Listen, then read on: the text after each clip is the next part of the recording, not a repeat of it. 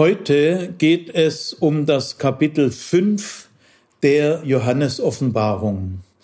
Martin Hühnerhoff wird uns dieses Kapitel einmal im Zusammenhang vortragen. Und ich sah auf der Rechten dessen, der auf dem Thron saß, eine Schriftrolle. Sie war innen und außen beschrieben und mit sieben Siegeln verschlossen. Und ich sah einen starken Engel, der sprach mit dröhnender Stimme, Wer ist würdig, die Schriftrolle zu öffnen und ihre Siegel zu lösen? Und niemand im Himmel, niemand auf der Erde und niemand unter der Erde konnte die Schriftrolle öffnen und ihren Inhalt lesen. Und ich weinte sehr, weil niemand für würdig befunden wurde, die Schriftrolle zu öffnen und ihren Inhalt zu lesen. Und einer der Ältesten sprach zu mir, Weine nicht. Siehe, es hat gesiegt der Löwe aus dem Stamm Juda, der Spross Davids, um die Schriftrolle und ihre sieben Siegel zu öffnen. Und ich sah in der Mitte des Thrones und der vier Lebewesen und in der Mitte der Ältesten ein Lamm stehen, wie geschlachtet. Es hatte sieben Hörner und sieben Augen. Das sind die sieben Geister Gottes, ausgesandt über die ganze Erde. Und es kam und hat empfangen aus der Rechten dessen, der auf dem Thron saß, die Schriftrolle. Und als es die Schriftrolle empfing, fielen die vier Lebewesen und die 24 Ältesten nieder vor dem Lamm. Jeder hatte eine Harfe und goldene Schalen voller Räucherwerk. Das sind die Gebete der Heiligen.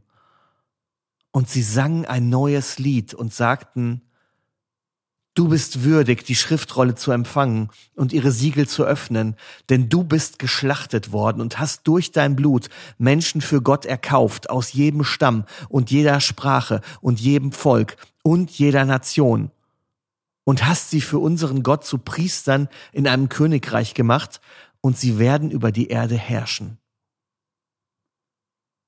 Und ich sah, und ich hörte die Stimme vieler Engel rings um den Thron herum und um die lebendigen Wesen und um die Ältesten. Und ihre Zahl war Zehntausende mal Zehntausende und Tausende mal Tausende. Sie sprachen mit lauter Stimme. Würdig ist das Lamm, das geschlachtet worden ist, zu nehmen die Macht und Reichtum und Weisheit und Stärke und Ehre und Herrlichkeit und Lobpreis und jedes Geschöpf, das im Himmel und auf der Erde und unter der Erde und auf dem Meer ist und alles, was in ihm ist, hörte ich sagen, dem, der auf dem Thron sitzt und dem Lamm, den Lobpreis und die Ehre und die Herrlichkeit und die Macht von Ewigkeit zu Ewigkeit. Und die vier Lebewesen sprachen Amen. Und die Ältesten fielen nieder und beteten an. Dankeschön, Martin. Soweit also das Kapitel 5 einmal im Überblick. Ich habe früher ja schon darauf hingewiesen, dass Kapitel 4 und Kapitel 5 der Johannesoffenbarung die theologische Mitte dieser Schrift sind. Diese beiden Kapitel sind eine Einheit. Ich möchte an der Stelle mal noch mal kurz auf die Gemeinsamkeiten dieser beiden Kapitel 4 und 5 hinweisen und dann aber auch auf ihren unterschiedlichen Schwerpunkt. Also zunächst kurz die Gemeinsamkeiten. Der Ort der Handlung ist in beiden Kapiteln 4 und 5 derselbe, nämlich es ist der Thron Gottes, das Zentrum im Himmel. Und äh, die Hauptperson in Kapitel 4 und 5 ist jeweils Gott, denn von ihm geht alles aus. Äh, Gott wird aber in keiner Weise näher beschrieben, um jede Vermenschlichung Gottes zu vermeiden. Und weder in Kapitel 4 noch in Kapitel 5 spricht Gott ein einziges Wort. Gott spricht überhaupt in der Johannesoffenbarung nur ganz selten, nämlich nur am Anfang in Kapitel 1 äh, einige Sätze und dann am Ende in Kapitel 21. Diese Kapitel 4 und 5 haben aber bei allen Gemeinsamkeiten deutlich andere Schwerpunkte. In Kapitel 4 geht es um die ewige Ordnung im Himmel. In Kapitel 5 hingegen geht es um einen einmaligen Vorgang im Himmel, äh, sozusagen um einen dramatischen Höhepunkt im Himmel. Und um diesen dramatischen Höhepunkt wird es jetzt auch in meinem Vortrag gehen. Zunächst einmal zum Aufbau dieses Kapitels. Kapitel 5 gliedert sich in drei Teile. Vers 1 bis 5, Vers 6 bis 7 und Vers 8 bis 14. Im Zentrum des Kapitels äh, sind die Verse 6 bis 7. In den Versen 1 bis 5 werden diese zwei Verse vorbereitet und in den Versen 8 bis 14 äh, klingen sie nach. Jetzt äh, möchte ich in diesem Vortrag dem Kapitel 5 äh, Satz für Satz entlang gehen. Der erste Vers äh, in diesem Kapitel äh, wird folgendermaßen eingeleitet. Und ich sah. Äh, diese Formulierung und ich sah kommt in Kapitel 5 viermal vor. Das heißt, sie wird dreimal wiederholt. In Kapitel 4, wo ja die Himmelsvision beginnt, kommt diese Formulierung nur einmal vor, nämlich gleich am Anfang von Kapitel 4. Dass äh, jetzt diese Formulierung in Kapitel 5 viermal vorkommt, steigert enorm den visionären Charakter dieses Kapitels gegenüber dem Kapitel 4. Die Vision jetzt in Kapitel 5 konzentriert sich gleich am Anfang auf die rechte Hand Gottes. Es ist wie eine Art Großaufnahme. Ja, es heißt, äh, und ich sah auf der rechten Hand dessen, der auf dem Thron saß. Das äh, äh, Wort Hand äh, wird vermieden. Ich, ich sah auf der rechten dessen. Gemeint ist natürlich seine rechte Hand, aber alle Vokabeln, äh, die Gott vermenschlichen könnten, werden rigoros weggelassen. Kulturgeschichtlich gesehen war die rechte Hand des Menschen immer schon positiv besetzt. Die rechte Hand galt als die wirksame Hand, die tätige Hand. Und auch in der Bibel spielt die rechte Hand Gottes eine betonte Rolle. Also ich sage mal ein typisches Beispiel aus Psalm 118 die Rechte des Herrn behält den Sieg. Jetzt gab es im antiken Judentum eine eigenartige Überzeugung, die eine sehr große Rolle spielte. Man war nämlich im antiken Judentum der Überzeugung, dass Gott seit dem Untergang Jerusalems seine Rechte auf dem Rücken behalten hat also gar nicht mehr aktiv eingesetzt hat. Es heißt zum Beispiel in Psalm 74, Vers 11, Warum ziehst du deine Rechte zurück? Nimm deine Rechte aus dem Gewand und mach ein Ende. Gemeint ist, mach ein Ende mit all dem Unrecht. Ja. Wie kommt es im Judentum zu dieser merkwürdigen Überzeugung, dass Gott seine rechte Hand seit der Zerstörung Jerusalems eigentlich nicht mehr richtig eingesetzt hat? Ja, das hängt mit den geschichtlichen Erfahrungen Israels zusammen, denn nach der Zerstörung Jerusalems im Jahr 587 hat Israel eigentlich kaum noch eine wirklich gute Zeit erlebt. Es begann damit, dass die Israeliten verbannt wurden in das äh, babylonische äh, Exil, dorthin deportiert wurden. Und da betrauerten sie dann jahrelang ihre verlorene Heimat und auch nach der Rückkehr nach Jerusalem äh, war eigentlich Israel stets in sehr ärmlichen Verhältnissen. Man hat zwar den Tempel wieder aufgebaut, aber lang nicht so prachtvoll und so schön wie unter König Salomo. Ja, da fehlten die wirtschaftlichen und finanziellen Mittel. Und Israel war nach der Rückkehr äh, eigentlich immer unter der Fremdherrschaft durch fremde Völker. Es waren erst die Perser, dann die Griechen, dann die Ptolemäer, dann die Seleukiden und schließlich die Römer. Äh, diese lange Zeit der Fremdherrschaft äh, ist nur kurz unterbrochen gewesen in der Epoche der Makkabäer. Aber die Besatzung durch die Römer wurde immer bedrückender es gab ja auch in Israel keine Propheten mehr. Man lebte auch geistlich in einer dürren Zeit. Die gute Zeit Israels war eigentlich nur vor der Zerstörung Jerusalems. Es begann mit der Befreiung aus der Knechtschaft in Ägypten und dann hat Gott sein Volk in das gelobte Land geführt und seit den Königen David und Salomo lebte Israel selbstständig und in sicheren Grenzen. Aber jetzt, äh, es war eine schlechte und bedrückende Zeit. Aber in dieser Vision zeigt Gott seine Rechte. Er präsentiert sie geradezu.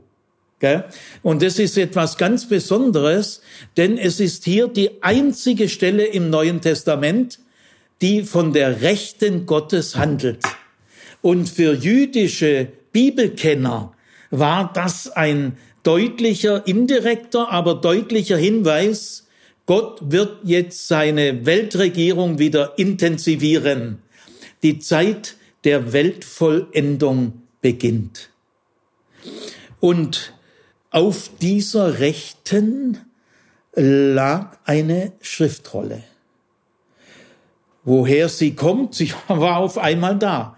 Äh, wer sie angefertigt hat, wer sie beschrieben hat, wird nicht gesagt. Äh, wir können natürlich davon ausgehen, dass es Gott war, dass Gott der Urheber und Eigentümer dieser Schriftrolle ist. Äh, eigentlich hundertprozentig, denn in Kapitel 4 und Kapitel 5 geht alles von Gott aus. Also diese Schriftrolle ist ein theozentrisches Symbol. Es heißt äh, mit dem Wort auf, diese Schriftrolle lag auf der Rechten. Das kann nur so gemeint sein, diese Schriftrolle lag auf der rechten Handfläche. Aber diese Vokabeln werden natürlich vermieden. Gell? Aber klar ist, diese Schriftrolle war gut zu sehen. Äh, die Rechte Gottes präsentierte geradezu äh, diese Schriftrolle. Es war eine bewusste Geste der Präsentation. Jetzt äh, dieser Vers eins ist ein stehendes Bild und ich sah auf der Rechten dessen, der auf dem Thron saß, eine Schriftrolle. Äh, es gibt hier noch gar keine Handlung in diesem stehenden Bild. Aber das Arrangement dieses stehenden Bildes ist sehr wichtig und sehr klar. Diese Schriftrolle muss etwas zu tun haben mit der Weltregierung Gottes, denn sie wird auf seiner Rechten präsentiert. Also diese Schriftrolle ist weltpolitisch relevant. Jetzt äh, heißt es von dieser Schriftrolle, sie war durch sieben Siegel verschlossen und innen und außen beschrieben. Ich will jetzt mal an dieser Stelle zum besseren Verständnis einiges über die damals üblichen Schriftrollen sagen. Es gab ja noch keine Bücher, wie wir sie kennen. Eine Schriftrolle wurde hergestellt aus Papyrus. Und zwar eine äh, Seite, nehmen wir mal eine Seite äh, Papyrus, äh, die wurde folgendermaßen hergestellt. Man nahm erstmal eine Anzahl schmaler Papyrusstreifen und hat sie senkrecht nebeneinander gestellt. Und dann legte man eine zweite Schicht schmaler Papyrusstreifen drüber, aber jetzt waagrecht. Und es entstand dadurch auch eine gewisse Feuchtigkeit, wenn man das drückt. Und dadurch diese Feuchtigkeit wurden diese zwei Schichten zu einer festen Einheit. Und die waagerechten, schmalen Papyrusstreifen, auf denen konnte man am besten schreiben so eine Papyrusseite hatte fast immer ein ganz bestimmtes Format. Sie war 25 Zentimeter hoch und 20 Zentimeter breit.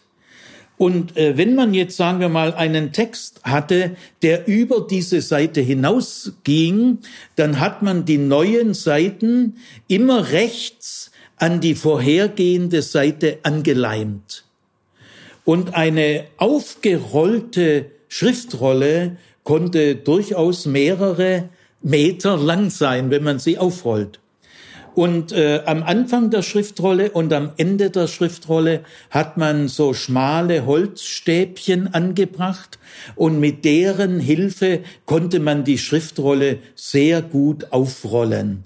Man nahm die Schriftrolle in die linke Hand und hat sie dann an dem Holzstäbchen mit der rechten Hand aufgerollt. Also auch an dem Beispiel kann man sehen, die rechte Hand ist die wirksame und die tätige Hand. Von den Schriften im Neuen Testament passen zum Beispiel der zweite und der dritte Johannesbrief und der Judasbrief. Die passen auf eine Papyrusseite.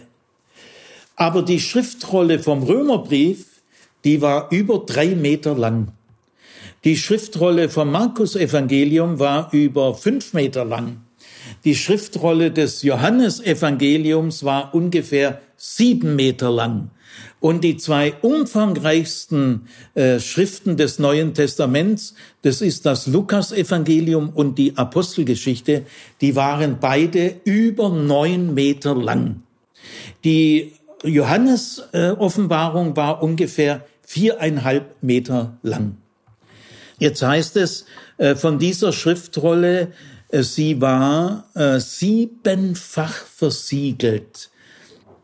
Die meisten Schriftrolle der damaligen Zeit waren überhaupt nicht versiegelt. Äh, das waren nur sehr wenige. Wenn man eine Schriftrolle versiegelte, äh, dann war klar, es handelt sich um eine Urkunde.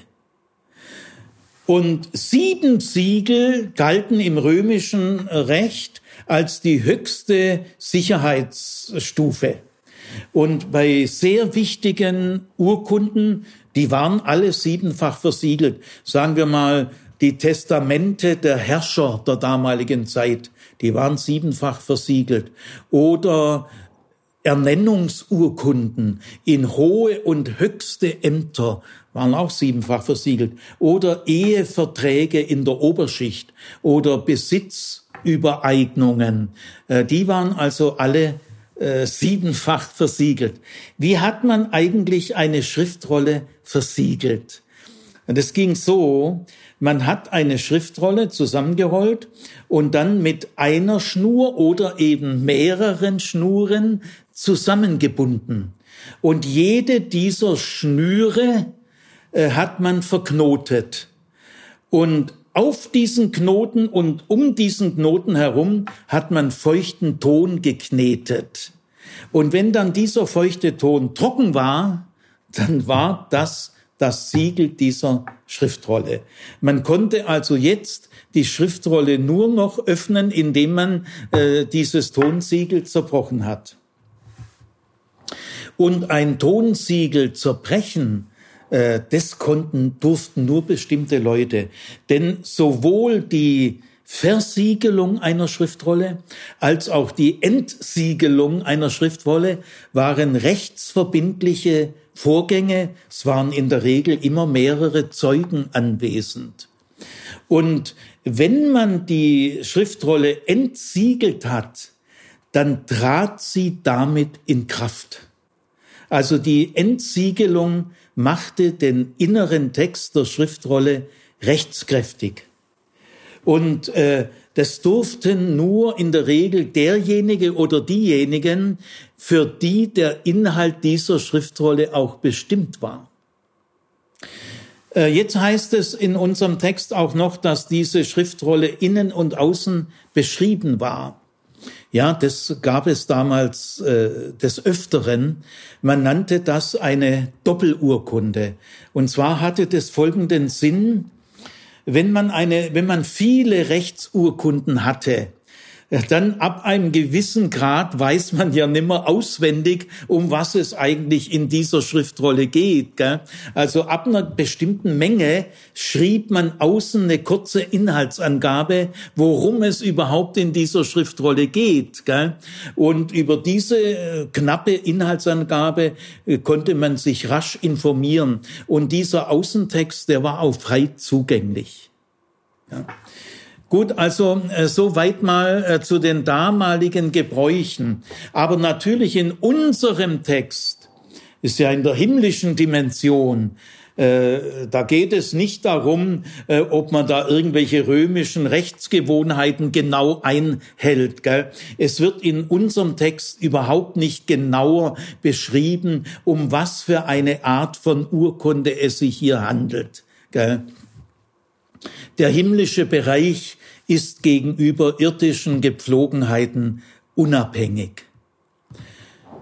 Aber äh, wichtig ist schon, dass äh, der innere Text, äh, man kann sich anders gar nicht vorstellen, und ab Kapitel 6 wird es auch ganz deutlich, weltpolitischen Inhalt hat. Also in dem Inneren dieser Schriftrolle muss eine, ein, mehrere Ereignisse oder Ereignisfolgen beschrieben worden sein, die dann ab Kapitel 6 eintreten. Und jetzt merkt man auch den Unterschied zwischen dieser Schriftrolle und den irdischen Schriftrollen. Nämlich bei dieser Schriftrolle hier geht es gar nicht darum, dass man den Innentext, der ja allein rechtsverbindlich ist, gell?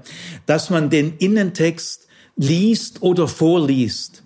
Der Innentext dieser Schriftrolle wird in der gesamten Johannesoffenbarung niemals gelesen oder vorgelesen.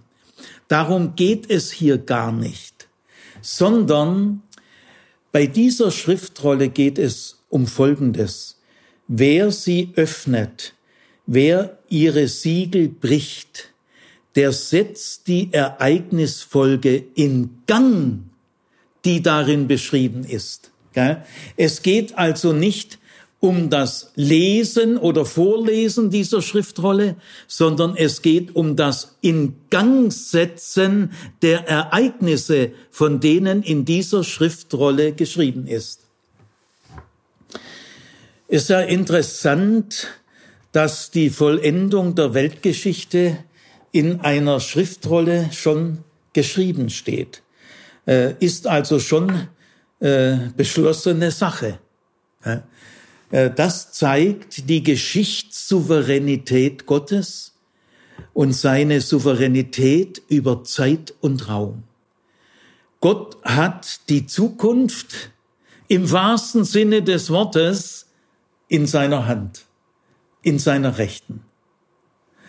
Und es zeigt auch, dass die Ereignisse der Weltgeschichte nicht nur im Ereignis selbst entstehen und dass die Weltgeschichte nicht nur von denen gestaltet wird, die geschichtlich handelnde Personen in der Weltgeschichte sind. Äh, nein, das äh, liegt tiefer. Aber das ändert alles nichts dran, dass der Mensch für sein Tun verantwortlich ist. Jetzt kommen wir zu Vers 2. Vers 1 war ja ein stehendes Bild ohne Handlung, aber mit genau überlegtem Arrangement. Jetzt in Vers 2 setzt die Handlung ein. Vers 2 lautet, und ich sah einen starken Engel, der sprach mit dröhnender Stimme. Wer ist würdig, die Schriftrolle zu öffnen und ihre Siegel zu brechen oder zu lösen?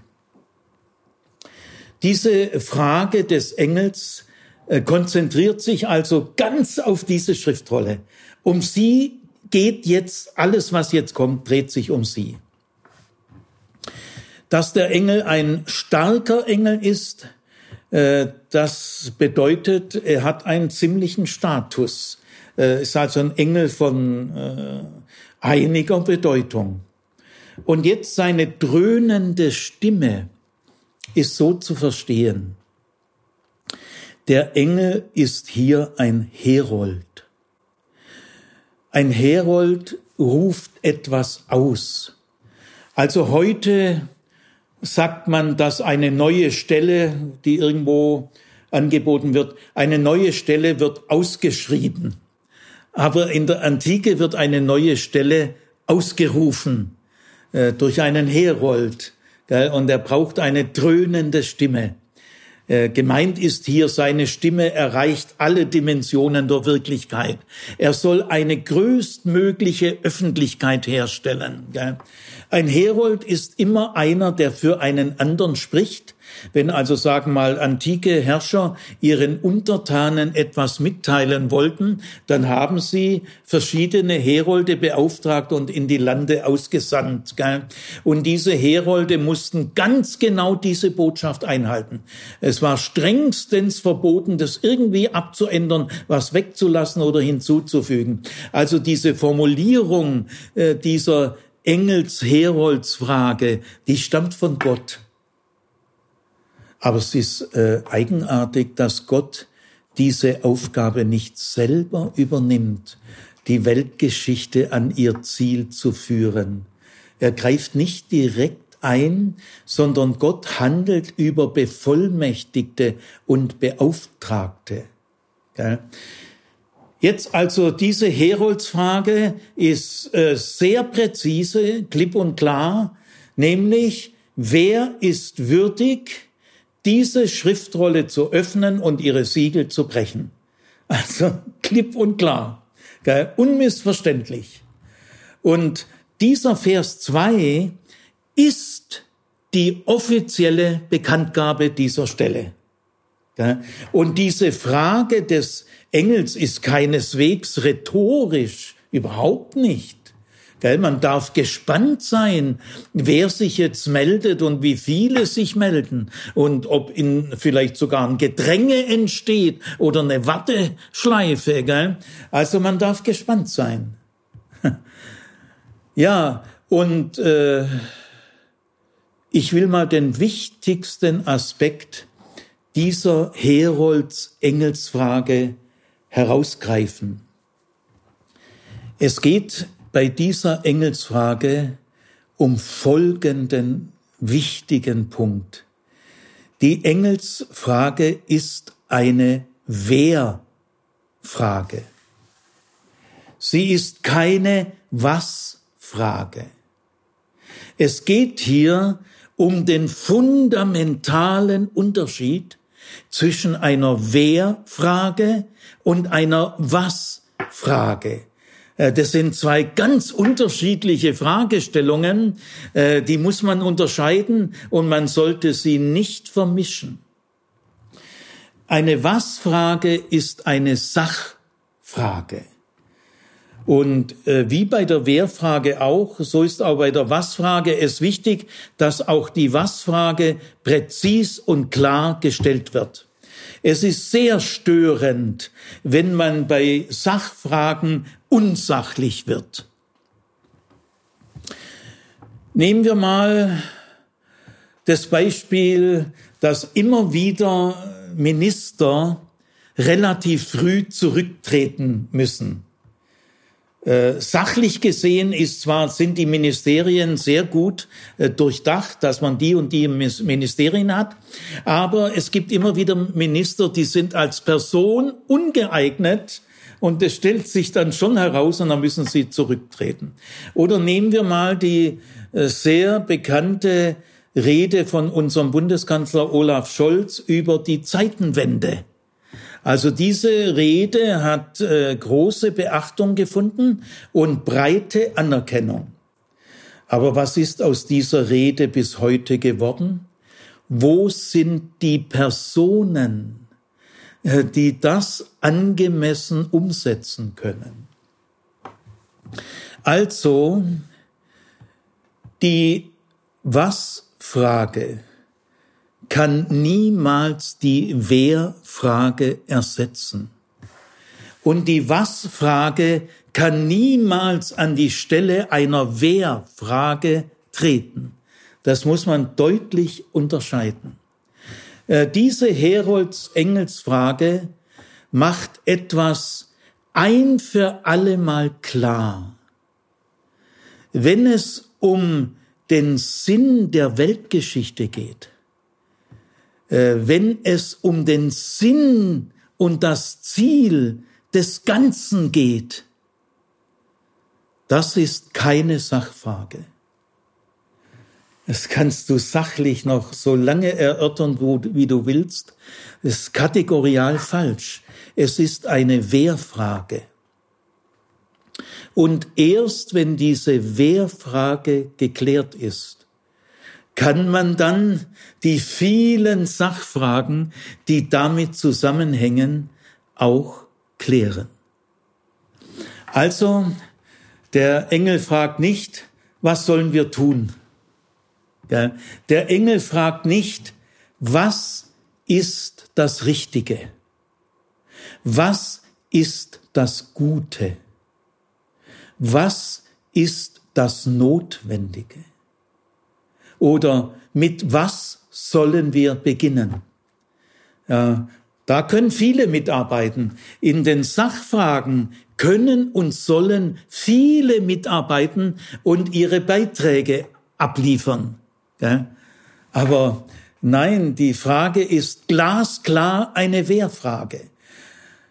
Also wenn sich jetzt niemand meldet, dann lag es nicht an der Fragestellung des Engels. Die war präzise und klar. Es fragt ja auch niemand, können Sie bitte diese Frage nochmal stellen? Nein, nein. Also jetzt gehen wir mal zu Vers 3. Ja, ihr Lieben, das große Schweigen, die große Verlegenheit, die große Fehlanzeige, das totale Überfordertsein es meldet sich niemand im Himmel, das wird hier direkt gesagt, gell? damit geht's los. Vielleicht war hier die Hoffnung am größten, gell? vielleicht findet sich jemand im Himmel. In diesem Vers 3 steht penetrant dreimal niemand, niemand, niemand, sehr bewusst. Gell? Es meldete sich niemand im Himmel. Heieiei, diese vier Lebewesen oder die 24 Ältesten, die sitzen doch selber auf Thronen. Ja, keiner meldet sich. Gell? Dafür sind sie nicht qualifiziert. Es meldet sich niemand auf der Erde. Keiner der Mächtigen, keiner der Klugen und keiner der Schlitzohrigen, die doch sonst immer so listig und raffiniert sind. Ja, mit Raffinesse ist hier nichts zu machen und auch keiner aus der Unterwelt, unter der Erde, Gemeint ist hiermit die Menschen, die jemals auf der Erde vorher gelebt haben. Also niemand war bei dieser Bewerbung von vornherein ausgeschlossen. Die hätten sich melden können. Aber auch Alexander der Große, auch Napoleon und Einstein, sie glänzen alle durch Abwesenheit. Also wenn es um die wichtigste Aufgabe geht, um die alles entscheidende Aufgabe geht, glänzen sie alle durch Abwesenheit. Das ist eine Schuhnummer zu groß. Und jetzt die Reaktion in Vers 4, als Johannes sieht, dass sich kein Mensch äh, meldet, äh, muss er weinen, sogar sehr weinen. Er kann sich nicht mehr beherrschen. Die Enttäuschung ist zu groß. Daran kann man erkennen, wie sehr er gehofft hat, dass sich jemand meldet. Aber nein, jetzt packt ihn die Verzweiflung. Und äh, das ist ein Zeichen, dass die Situation, die jetzt eingetreten ist, von großer emotionaler Bedeutung ist. Äh, Johannes reagiert ganz charakteristisch für einen Menschen. Er weint. Das tun auch heute Tausende von Menschen auf der ganzen Erde aus dem gleichen Grund. Denn die dunklen Rätsel der Weltgeschichte, so muss Johannes jetzt erkennen, bleiben dunkel. Die quälende Warum-Frage, bleibt unbeantwortet. Warum so entsetzlich viel unschuldiges Leid? Warum so viele Kriege und Zerstörung? Warum so viel Missbrauch? Warum so viel Geldgier und Machtgier? Ja, yes. das wär's gewesen, wenn das mal einer beantworten würde. Nein, äh, da, da bleibt einem wirklich nur das Heulen, auch heute.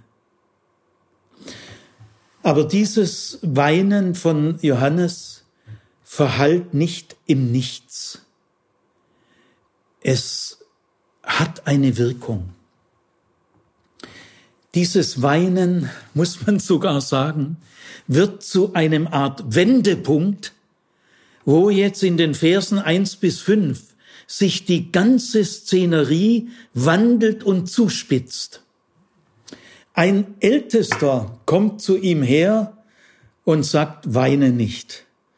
Das ist ja vollkommen skurril, denn Johannes ist ja ein Visionär. Er sieht, seine Rolle ist ja, dass er ein Geschehen sieht, aber er ist ja kein Darsteller in diesem Geschehen.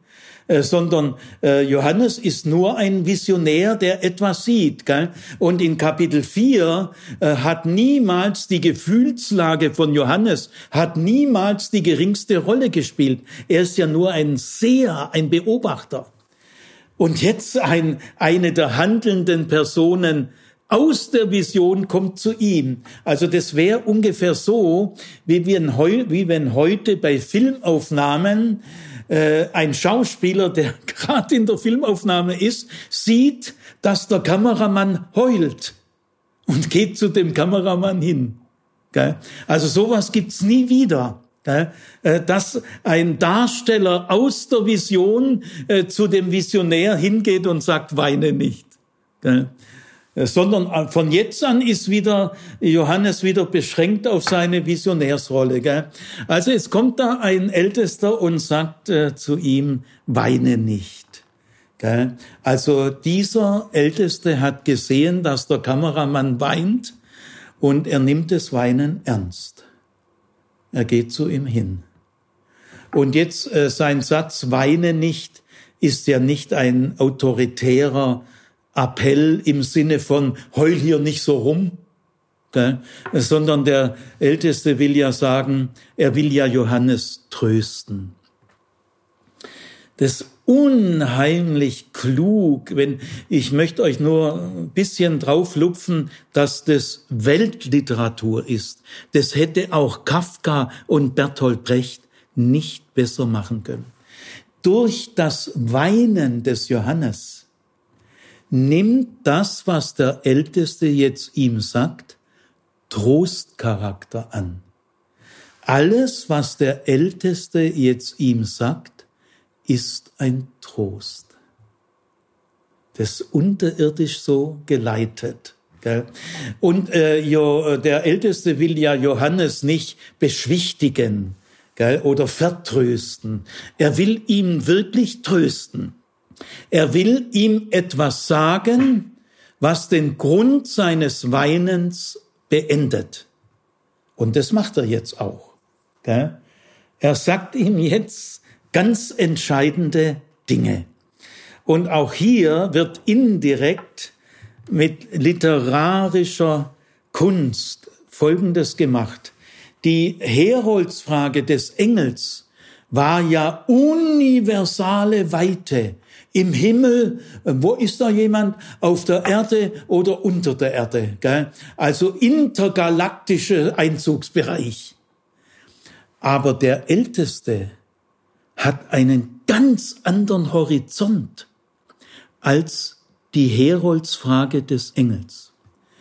Der Horizont des Ältesten wird ganz klein und kleiner und kleiner und konzentriert sich auf ein kleines Volk auf Erden, Israel.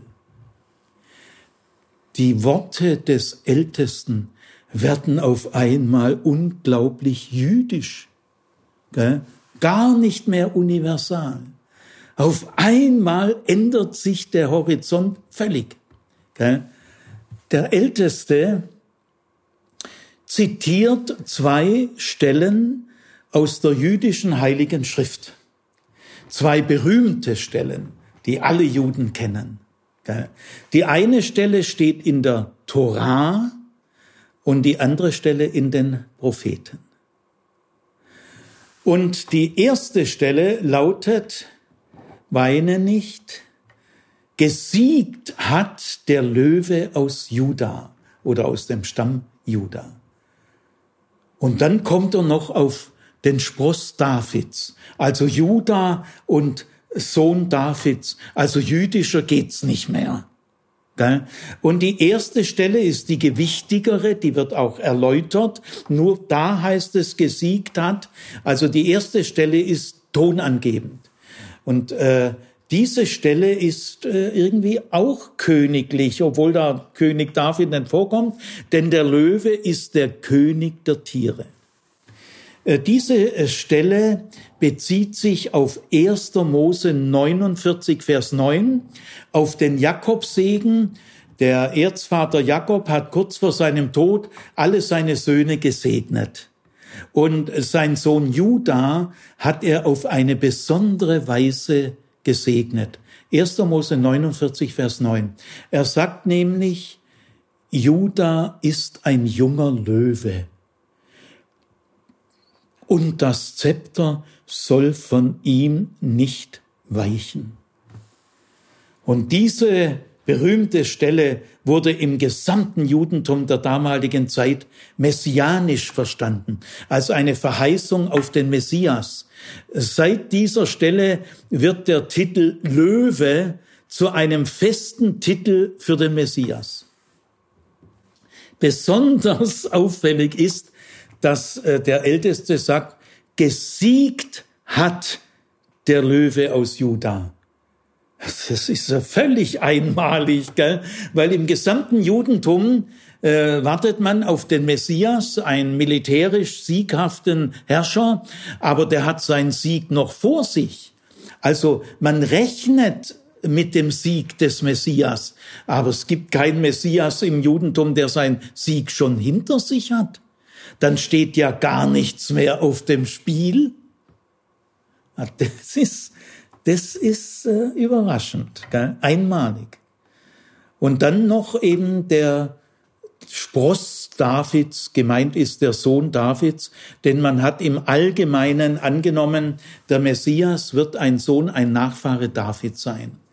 Also was geschieht jetzt durch diesen Satz, entscheidenden Satz, die, die Situation wird auf einmal grundlegend anders. Ein Grund zum Heulen hat er auch nicht mehr und wir dürfen davon ausgehen, der hat jetzt auch aufgehört zu heulen, weil das haut ihn um.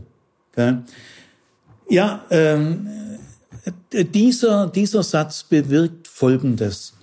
Bis jetzt hätte man ja denken können, diese, diese Vision schildert etwas absolut Neues, äh, das äh, in gar keinem Zusammenhang mit irgendwelchen früheren Dingen steht. Nein, äh, das ist jetzt weg, sondern das, was jetzt kommen wird, ist ein Erfüllungsgeschehen.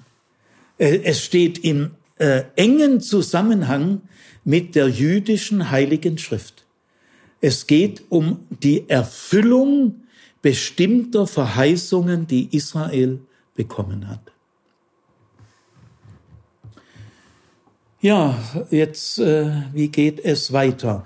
Äh, äh, der Älteste sagt jetzt noch, und dieser Löwe aus Juda, der ist fähig und berechtigt, äh, die Schriftrolle zu lösen und ihre Siegel zu brechen. Also äh, mit diesen entscheidenden Sätzen des äh, Ältesten, die heben wirklich die Problematik auf.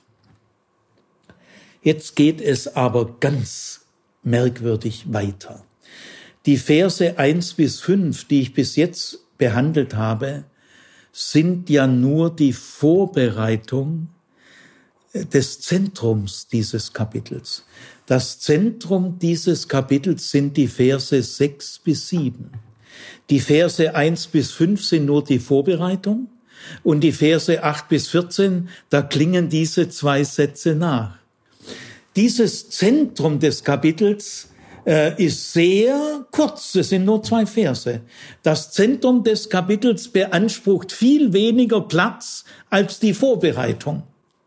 nur zwei Sätze. Da ist alles ganz knapp formuliert, ganz dicht. Du kannst nichts löschen. Es ist so knapp wie irgend möglich formuliert. Bloß keine Ablenkung. Ja, und äh, die Fortsetzung hätte sich keiner, niemand wäre auf diese Fortsetzung gekommen. Die Fortsetzung lautet jetzt, und ich sah in der Mitte des Thrones und der vier Lebewesen und in der Mitte der 24 Ältesten ein Lamm stehen wie geschlachtet. Boah. Also angekündigt war ein Löwe und es kam ein Lamm. Also wenn das kein Unterschied ist, gell? wer hätte mit dieser Fortsetzung gerechnet? Und ihr dürft sicher sein bei der literarischen Kunst dieses Textes, dass dieser scharfe Kontrast grad beabsichtigt ist. Das ist der Clou. Gell? Also äh, dieser äh, Johannes, der Seher, äh, jetzt ist er wieder ganz visionär. Er sieht in der Mitte des Thrones und der vier Lebewesen und in der Mitte der 24 Ältesten. Also äh, zentraler geht's nicht. Jetzt, jetzt, die, der Text arbeitet auch suggestiv mit Wiederholungen. Dreimal niemand, niemand, niemand, gell, von wegen äh, Warteschlange und jetzt in der Mitte und in der Mitte. Also das heißt, äh, äh, zentraler geht's gar nicht. Gell? Äh, das Lamm ist näher an Gott dran wie die vier Lebewesen und die 24 Ältesten. Niemand ist so nahe an Gott dran wie er. Allerdings, er sitzt nicht auf dem Thron. Also er steht in unmittelbarer Nähe beim Thron. Äh, an der Stelle muss man einen winzigen kleinen Exkurs einbauen. Wie ist eigentlich Jesus nach seiner Auferweckung oder mit seiner Auferweckung in den Himmel gelangt? Und wie ist er zu Gott erhöht worden? Puh, weiß man nichts. Äh, diese, äh, diese Frage, wie ist Jesus überhaupt in den Himmel gelangt und wie ist er in diese zentrale Stellung gelangt, äh, wird in der Johannesoffenbarung niemals irgendwie beschrieben. Diese Erhöhung Jesu wird überall schon vorausgesetzt. Aber schon bei dieser ersten Erwähnung ist ganz klar, das Lamm ist nicht nur irgendwo im Himmel, es ist so nahe am Zentrum des Himmels wie niemand sonst. Jetzt äh, gehen wir mal Schritt für Schritt an die Interpretation äh, des Zentrums heran. In Vers 6 fällt zum ersten Mal das Stichwort Lamm. Dieses Stichwort wird in der Johannes-Offenbarung zur wichtigsten Bezeichnung für Jesus Christus. Äh, das Wort Lamm kommt in diesem Sinn 28 Mal vor in der Johannes-Offenbarung. Das Wort Christus kommt nur achtmal vor. Der Ausdruck Jesus Christus kommt sogar nur zweimal vor. Aber der Ausdruck Lamm kommt 28 Mal vor. Übrigens viermal sieben. Ob das wohl Zufall ist? Und in diesem Kapitel äh, wird Jesus Christus ausschließlich immer nur als Lamm bezeichnet. Johannes wählt als Wort für Lamm nicht das normale Wort Amnos, das auch sonst im Neuen Testament öfters vorkommt. Äh, nein, er wählt ein ungewöhnliches Wort, das heißt Anion, das es im Neuen Testament sonst nie gibt. Äh, nur innerhalb der Johannes-Offenbarung. Und äh, auch, äh, man muss alles wirklich sorgfältig beobachten. In dieser ersten Erwähnung von dem Wort, von dem Substantiv Anion Lamm, fällt auf, dass es ein unbestimmtes Substantiv ist. Also es heißt nicht, da sah ich das Lamm. Nein, es heißt, da sah ich ein Lamm.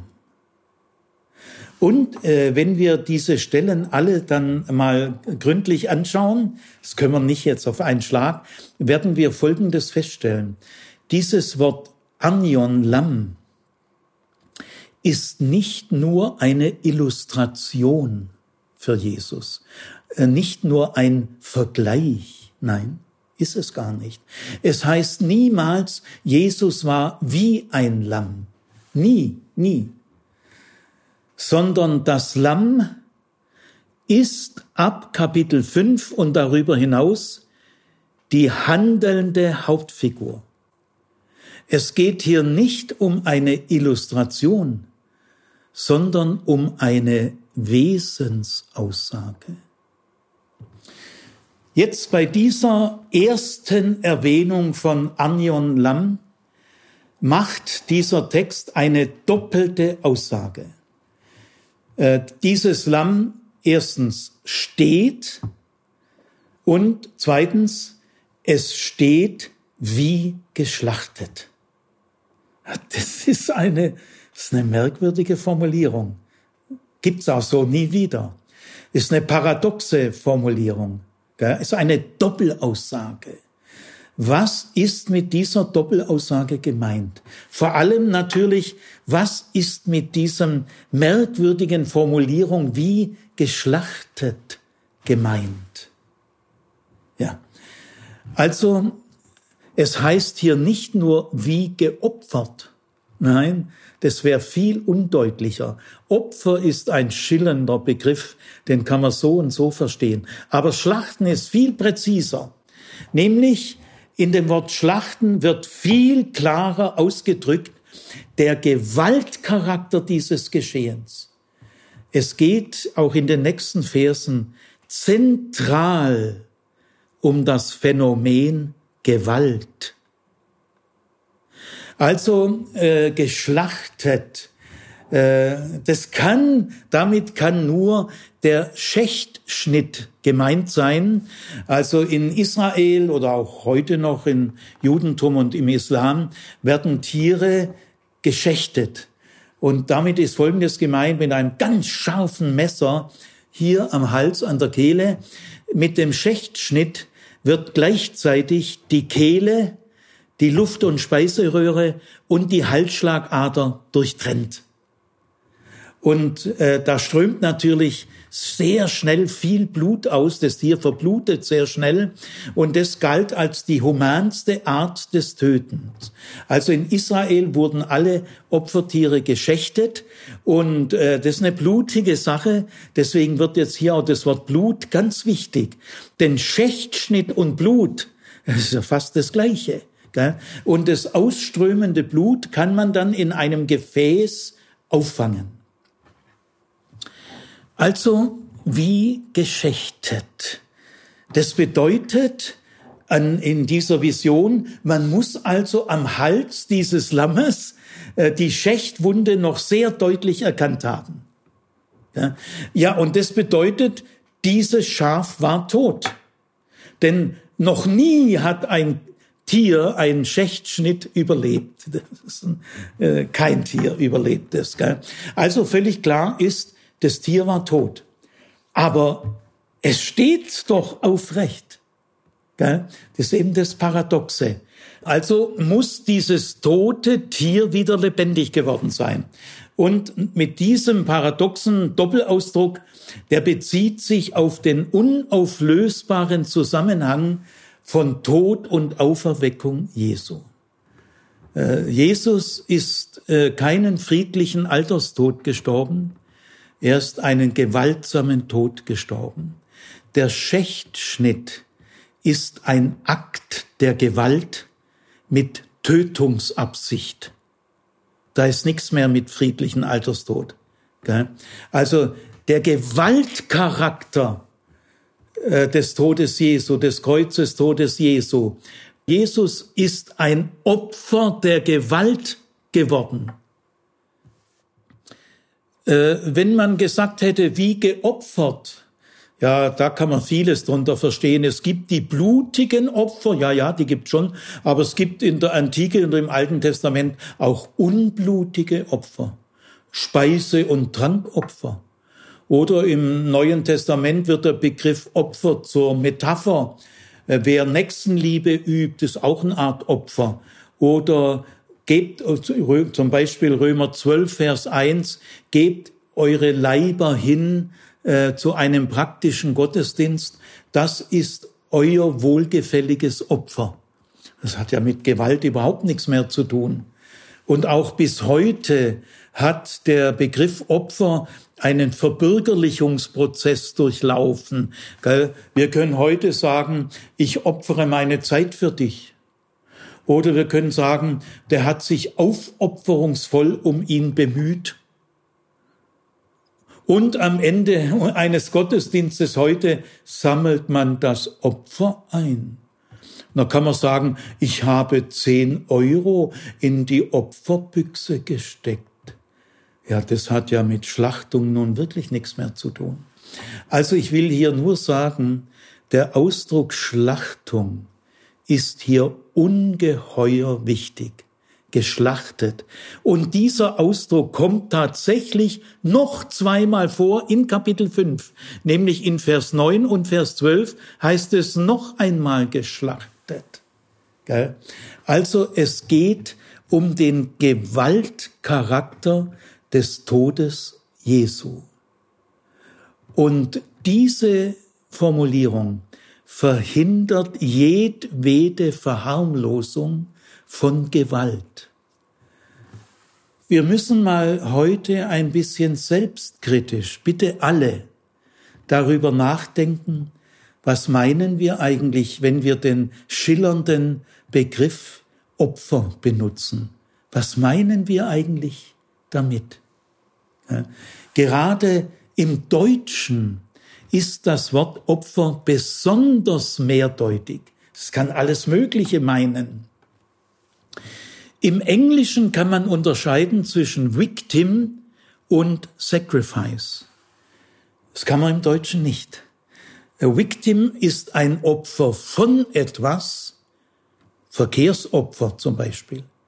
Und Sacrifice ist ein Opfer für etwas. Nicht jeder, der für etwas ein Opfer bringt, muss auch ein Opfer von Gewalt gewesen sein. Aber Jesus schon. Jesus war erstmal ein Opfer von Gewalt. Er war aber auch ein Opfer für etwas. Das muss man in ein richtiges Verhältnis bringen. Das kann ich jetzt in einem Vortrag nicht leisten. Ich will nur das sensibilisieren. Gell? Es bringt meistens nicht viel, wenn wir heute das Wort Opfer ständig im Mund führen. Es bringt nicht viel. Viel wichtiger wäre es zu verstehen, was wir jeweils damit meinen.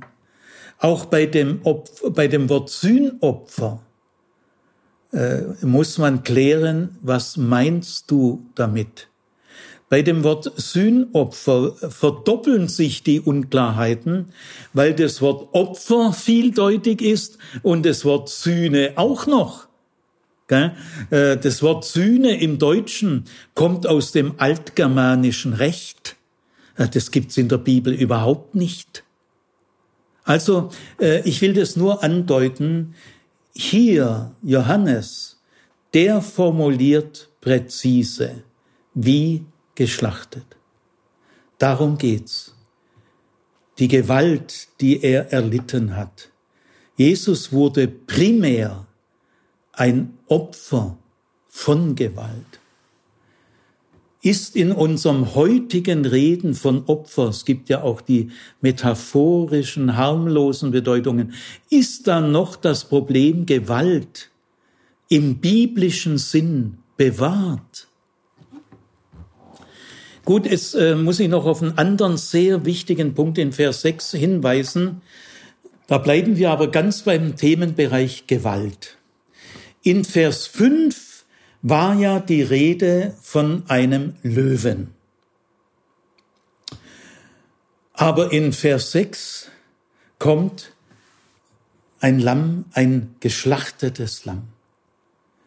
Und dieser radikale Unterschied zwischen einem Löwen und einem geschlachteten Lamm, diesen Unterschied müssen wir jetzt uns sorgfältig bewusst machen. Denn darum geht es hier. Wenn wir die Bezeichnungen hören, der, der Löwe aus Juda und der Sohn Davids, ja, dann können wir sehr gut uns vorstellen, dass hier die militärische Stärke des erwarteten Messias gemeint ist. Ist eigentlich sehr naheliegend. Gell? Äh, Löwe ist ja der König der Tiere und äh, die antiken Herrscher haben besonders gern den Löwen als Symbol für sich selber gewählt. Warum ist der Löwe der König der Tiere? Weil er das stärkste und gefährlichste Raub Raubtier ist. Wenn der Löwe mit Gebrüll anstürmt, fliehen alle Lebewesen. Und der Löwe tötet nicht ungern. Der Löwe setzt auf Gewalt und setzt Gewalt ein. Einen Löwen, der keine Gewalt einsetzt, gibt es nicht. Und ein Löwe wird auch nie geopfert. Das gibt's ja gar nicht. Gell? Wir haben also auf der einen Seite das stärkste und gefährlichste Raubtier, das Angst und Schrecken verbreitet.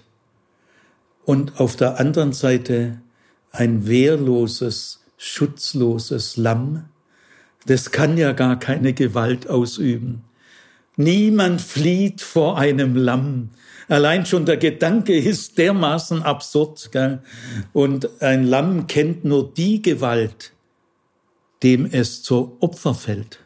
Die Gewalt kennt es kurz und dann ist aus. Was ist das für ein Unterschied? Auf den kommt jetzt alles an.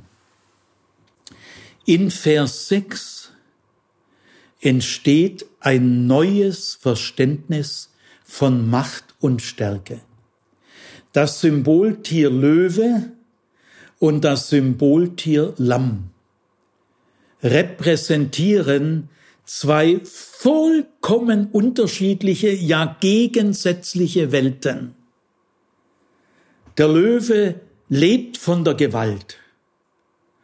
Aber jetzt das geschächtete Lamm ist ein ganz neues Verständnis von Macht und Stärke.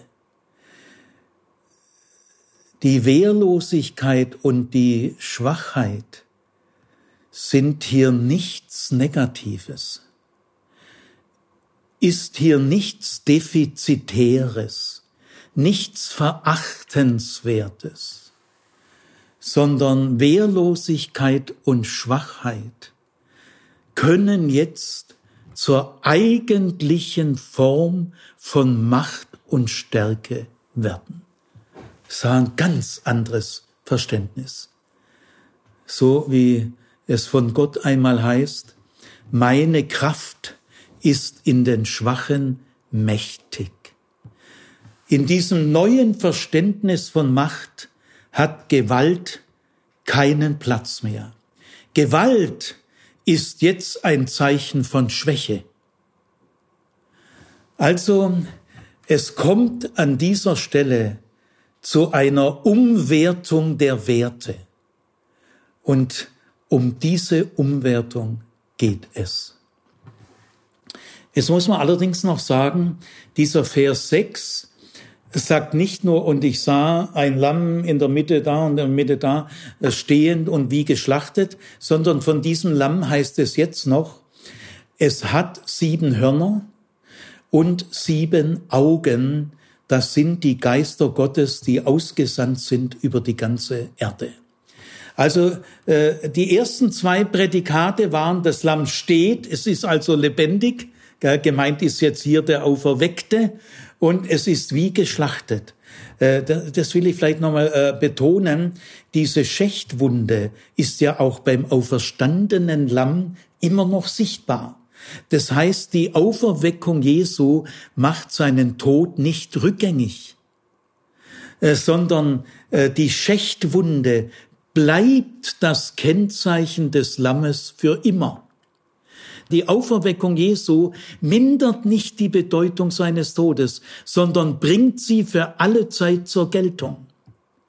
Äh, die Auferweckung Jesu macht seinen Tod nicht nur zu einem Durchgangsstadium, zu etwas Vorübergehenden.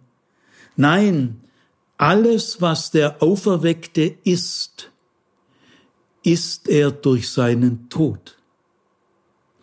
Ja, und jetzt also kommen die zwei anderen Prädikate, sieben Hörner und sieben Augen. Die sieben Hörner werden gar nicht weiter erläutert, äh, das weiß jeder. Gell? In allen apokalyptischen Texten äh, stehen Hörner für Macht und Stärke. Jetzt, jetzt kommt also doch die Macht, allerdings eine ganz andere.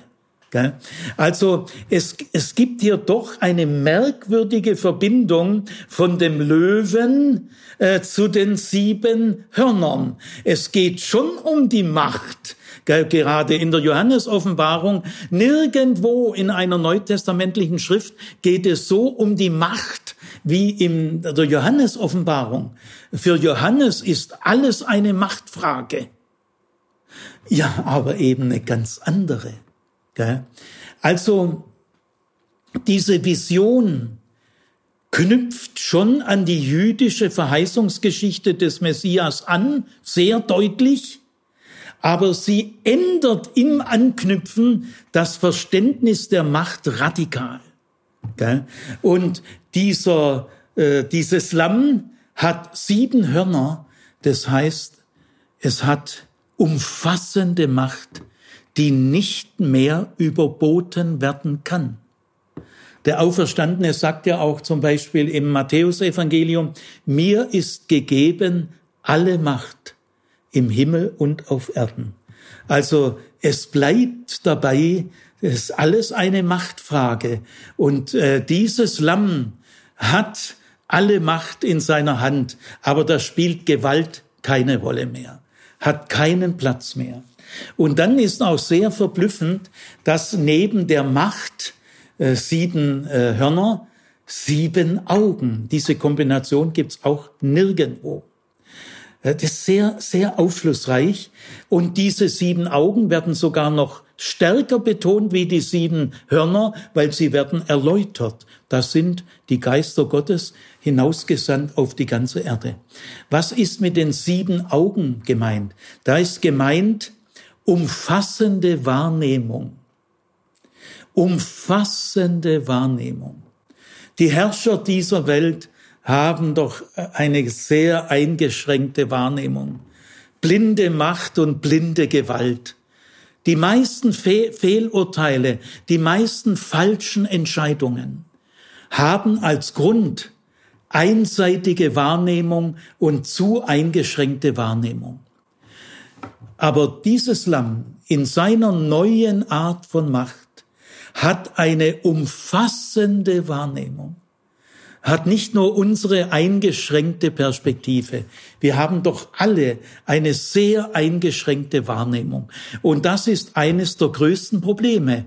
Aufgrund unserer eingeschränkten, einseitigen Wahrnehmung entstehen Millionen von Konflikte. Der Grund ist, wir haben eine zu eingeschränkte Wahrnehmung. Also eine Herrschaft, eine Macht, die kombiniert ist mit umfassender Wahrnehmung, ist human. Denn die umfassende Wahrnehmung ist die wichtigste Quelle der Humanität. Zu dieser Wahrnehmung gehört auch fürsorgliche Wahrnehmung natürlich. Diese Augen sehen, wo Not und Elend ist. Und sie stehen auch natürlich allgemein für Aufmerksamkeit und Wachheit. Und jetzt äh, soweit zum Vers 6, gell?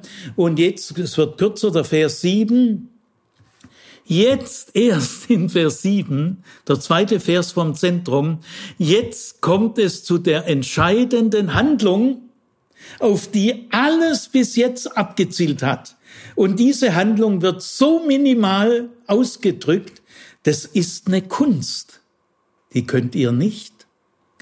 Also jetzt in Vers 7 kommt der Höhepunkt, aber ganz kurz. Und es kam, dieses Wort steht im Aurist im Griechischen und es meint, es kommt nur einmal. Ist eine einmalige Handlung. Und es kam und jetzt perfekt und hat empfangen. Also da wird geradezu das überspielt, das wird gar nicht ausgemalt. Es heißt, und er hat empfangen, das ist perfekt jetzt, und meint ein für allemal. Auch irrsinnig gut gemacht. Äh, er kam ein einziges Mal und er hat empfangen ein für allemal. Es heißt nicht, er hat genommen, sondern er hat empfangen. Und da wird nur indirekt gesagt, dann muss es ja der, der auf dem Thron sitzt, ihm überreicht haben. Aber das wird keine Vermenschlichung. Es wird alles nur von seiner Seite her, nicht von der anderen Seite her. Keinerlei Vermenschlichung. Keine Ausmalung. Er hat empfangen. Und dann äh, aus der Rechten dessen, der auf dem Thron sitzt, das Wort Gott wird hier vermieden, hat er empfangen und jetzt am Schluss die Schriftrolle. Meisterhaft am Schluss. Um die geht's ja. Jetzt liegt die Schriftrolle in seiner Hand. Und damit liegt die Weltgeschichte in seiner Hand. Und darin wird sie auch bleiben. Diese Schriftrolle ist nämlich auch ein Übertragungsmedium.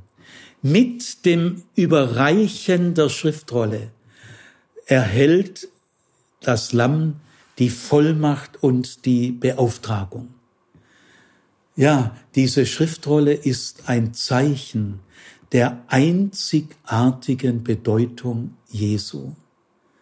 Niemand sonst, großes Schweigen, große Verlegenheit. Aber hier so kurz, wie es kürzer nicht geht, die entscheidende Handlung.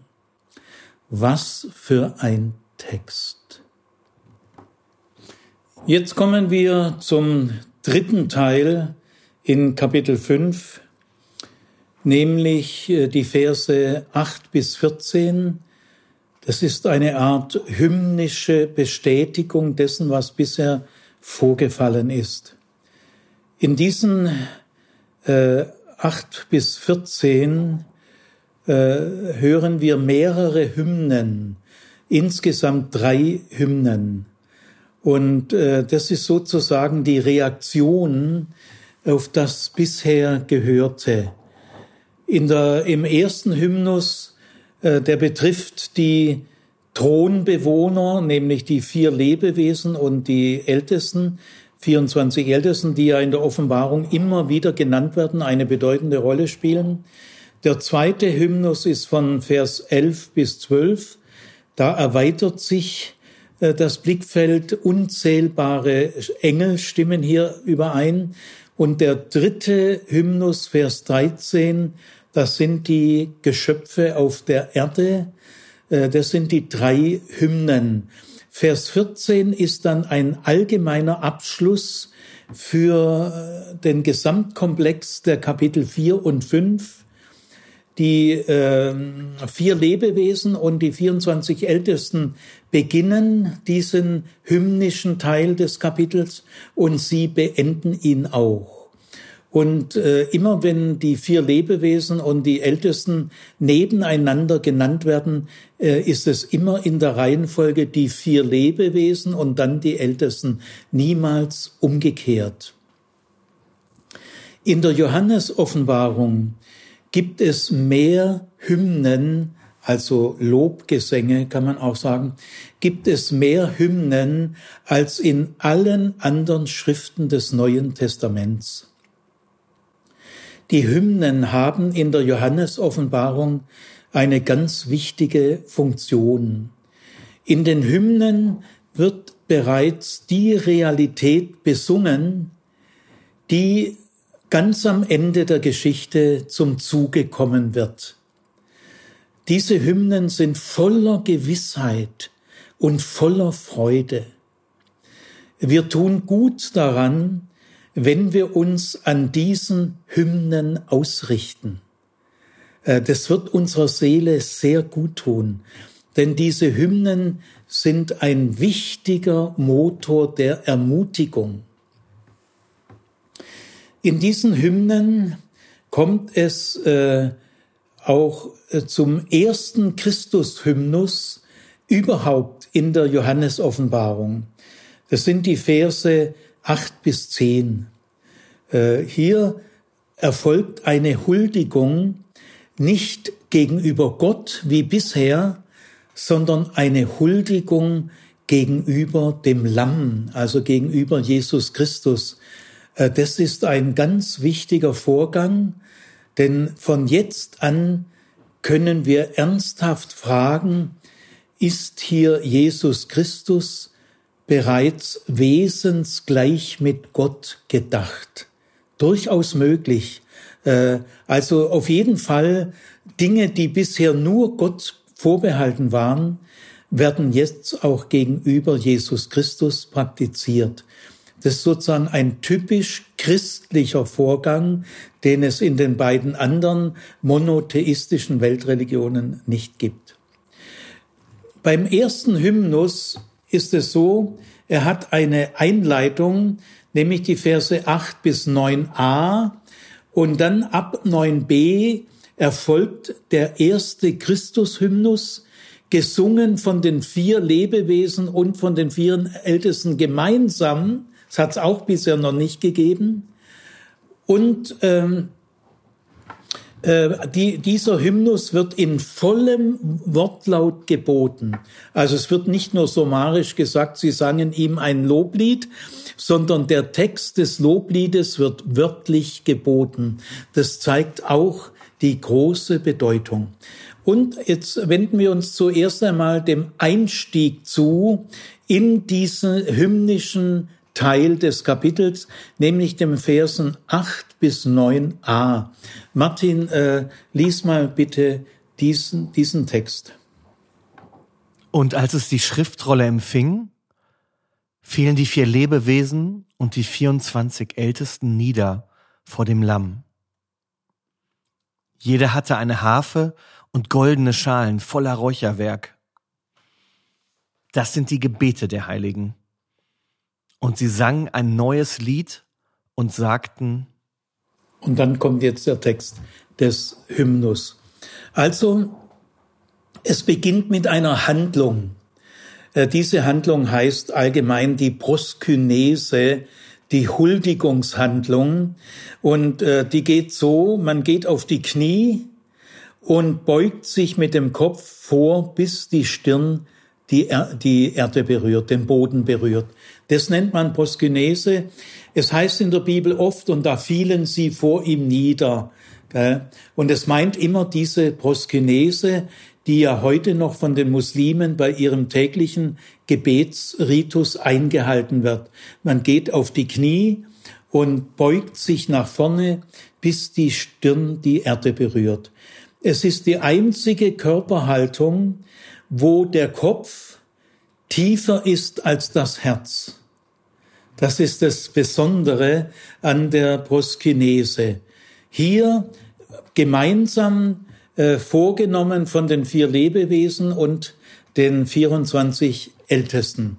Gemeinsam. Das ist auch etwas Besonderes. Also es beginnt jetzt eine umfassende Reaktion auf das bisherige ohne dass diese Reaktion irgendwie äh, animiert hätte werden müssen. So im Sinne von, könnt ihr mal alle bitte mal laut Amen sagen? Oder könnt ihr mal alle mal einen Applaus geben? Oder so merkwürdige Aufforderungen, gell? Ja, die braucht man hier nicht. Gell? Es geht alles spontan von den Leuten selbst aus. Und dann ist also interessant, dass nach dieser Proskynese, also der tiefste Akt der Huldigung, äh, werden drei Dinge jetzt genannt und das ist interessant. Erstens einmal, alle hatten eine Harfe in der Hand. Also die vier Lebewesen hatte jeder eine Harfe und die 24 Ältesten hatte jeder eine Harfe. Sind wir wieder bei 28 Vier mal sieben, schwer zu sagen, ob das Zufall ist. Ich will die Frage mal offen lassen. Äh, also es handelt sich hier um 28 Harfen. Eine ganz schöne Anzahl, gell? Es ist das erste Mal, dass Instrumente genannt werden. Äh, bei Kapitel 4 ging es nur um Gesang, Hymnen ohne Instrumente, aber hier um Instrumente. Instrumente werden in der Offenbarung nur zweimal genannt. Im Allgemeinen war im Judentum es so, dass der Gesang dominierte, die Schönheit der menschlichen Stimme, an die kam kein Instrument heran. Und auch im Tempelgesang, im Jerusalemer Tempel wurde sehr viel a cappella gesungen. Aber es, es gab schon auch äh, Stücke mit Instrumentenbegleitung. Die Psalmen wurden in der Regel mit der Harfe begleitet. Es heißt zum Beispiel, es gibt viele Stellen dieser Art, Psalm 33 heißt, danket dem Herrn mit Harfen. Oder Psalm 98 heißt es, lobet den Herrn mit Harfen und Saitenspiel. Ja. Es ist also verblüffend, äh, jeder der Bewohner des Thronsaals sozusagen, es geht erstmal um die engere Umgebung, äh, um die Reaktion der Anwesenden in diesem himmlischen Thronsaal. Und das sind die vier Lebewesen und die 24 Ältesten. Es gibt keinen von denen, der keine Harfe hat. Also äh, andersrum gesagt, die waren alle musikalisch. Äh, es ist nicht denkbar ein Bewohner im Thronsaal, der nicht musikalisch ist. Gell? Alle hatten es. Äh, das ist schon verblüffend. Also an diesem Punkt setzen viele äh, Spezialuntersuchungen ein, die Rolle der Musik äh, in der Bibel oder im Neuen Testament. Dafür ist es eine wichtige Stelle. Jeder hatte ausnahmslos ein Instrument. Das Zweite, was genannt wird, sie hatten goldene Schalen, in denen ein Räucherwerk war. Die Schalen waren voller Räucherwerk. Das ist ein häufiges Symbol in den Psalmen für die Gebete. Neben der Musik spielt jetzt bei dieser ersten umfassenden Reaktion die Gebete eine äh, wichtige Rolle. Das ist hier mehr strategisch gedacht.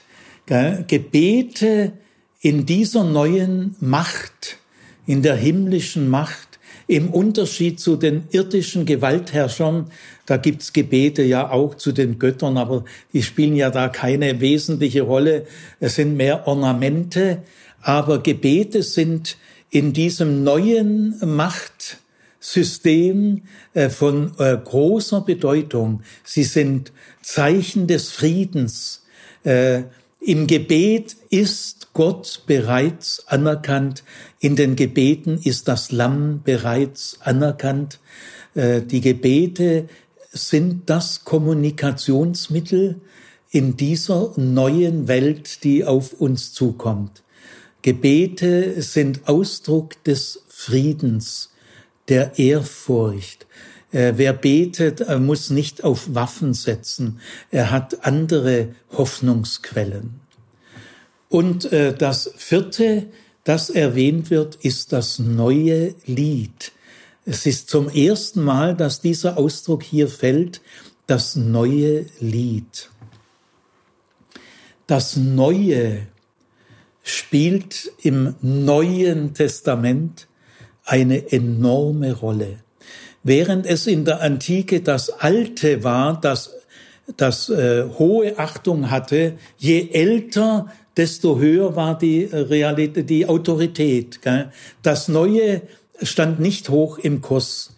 Äh, es gab zum Beispiel in der Qumran-Gemeinde den Lehrer der Gerechtigkeit und der hat mal eine Zeit lang versucht, die Qumran-Gemeinde als den neuen Bund äh, darzustellen. Aber seine Nachfolger haben nicht mitgemacht.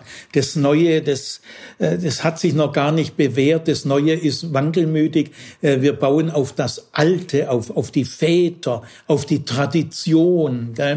Also das Wort neu ist ein wichtiges Signal in unserer christlichen Frömmigkeit. Die Offenbarung äh, mündet in das neue Jerusalem. Und äh, am Anfang dieses Schlusskapitels heißt es, ich sah eine, einen neuen Himmel und eine neue Erde. Äh, wir sprechen vom Neuen Testament, vom neuen Bund. Oder wir sagen, ist jemand in Christus, dann ist er eine neue Kreatur. Das Neue hier wird niemals alt. Während wir kennen diesen Begriff von neu, kennen wir gar nicht, weil bei uns wird das Neue auch mal wieder alt und dann kommt das noch Neuere und so wechseln die sich laufend ab. Aber das Neue im Neuen Testament ist das Endgültige. Es wird niemals alt. Es, das Neue ist das Endgültige. Und äh, so heißt es auch hier, das neue Lied, weil durch den Tod Jesu Christi und seine Auferweckung ist etwas Neues geschehen, was es bisher nicht gab. Und jetzt ist auch ganz neu, dass die Schriftrolle in der Hand des Lammes ist und dort bleiben wird. Äh, das ist neu. Und auch das Neue will besungen sein. Das äh, es will besungen sein. Prosa genügt nicht, gell? alle künstlerischen Fähigkeiten. Und also das ist sozusagen, sind es äh, vier äh, aufschlussreiche Betonungen in der Einleitung. Und jetzt kommt das erst, die, der erste Hymnus, der erste Christus-Hymnus in der Offenbarung. Äh, Martin, lies mal Vers 9b bis 10. Du bist würdig, die Schriftrolle zu empfangen und ihre Siegel zu öffnen. Denn du bist geschlachtet worden und hast durch dein Blut Menschen für Gott erkauft, aus jedem Stamm und jeder Sprache und jedem Volk und jeder Nation. und hast sie für unseren Gott zu Priestern in einem Königreich gemacht und sie werden über die Erde herrschen. Ja, gehen wir mal nochmal Satz für Satz durch. Äh, bitte nochmal den ersten Satz. Du bist würdig, die Schriftrolle zu empfangen und ihre Siegel zu öffnen. Ja, also hier, das ist der erste Teil, auch dieser Hymnus kann man in drei Teile teilen. Der erste Teil knüpft nochmal voll an das bisher schon Bekannte an. Du bist würdig. Das Wort würdig heißt hier in diesem Zusammenhang, du bist berechtigt und du bist befähigt. Diese Schriftrolle, die wird hier nochmal genannt, später wird sie dann nicht mehr genannt, aber hier äh, zu öffnen und die Siegel zu brechen. Also das ist praktisch eine Anknüpfung an das, was wir schon kennen, aber jetzt kommen neue Akzente. Bitte nochmal den zweiten Teil. Denn du bist geschlachtet worden und hast durch dein Blut Menschen für Gott erkauft. Gut, soweit mal. Äh, denn du bist geschlachtet worden, ist genau das gleiche Wort. Äh, ich sah ein Lamm stehen, wie geschlachtet. Der Ausdruck wie, diese Partikel wie, wird jetzt nicht mehr benutzt. Deswegen mit dem wie soll, soll man nicht zu viel Bedeutung drauflegen. Denn du bist geschlachtet, aber auf diesem Wort, da liegt der ganze Ton. Denn du bist geschlachtet und wie geht's weiter? Und hast durch dein Blut Menschen für Gott erkauft? Ja, und hast durch dein Blut Menschen für Gott erkauft. Das Wort erkauft äh, kann man verschieden übersetzen. Man kann auch, es wird in der Mehrzahl der Fälle übersetzt losgekauft oder auch erkauft. Das ist das Gleiche mit gemeint. Das ist eigentlich ein Begriff aus dem Geschäftsleben.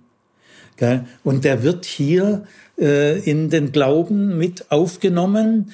Und äh, es ist also irgendwie ein Preis zu bezahlen. Äh, der Ausdruck Loskauf oder erkauft meint immer, du bist jetzt befreit von bisherigen Fesseln.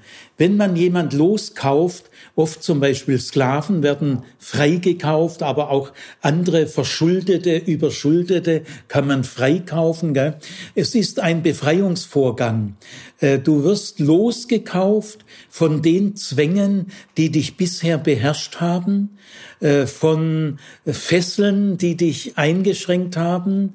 Äh, und es, du bist sowohl losgekauft von etwas, also auch losgekauft für etwas. Das kommt im dritten Schritt dann äh, zu einem Leben für Gott. Also wir sind losgekauft.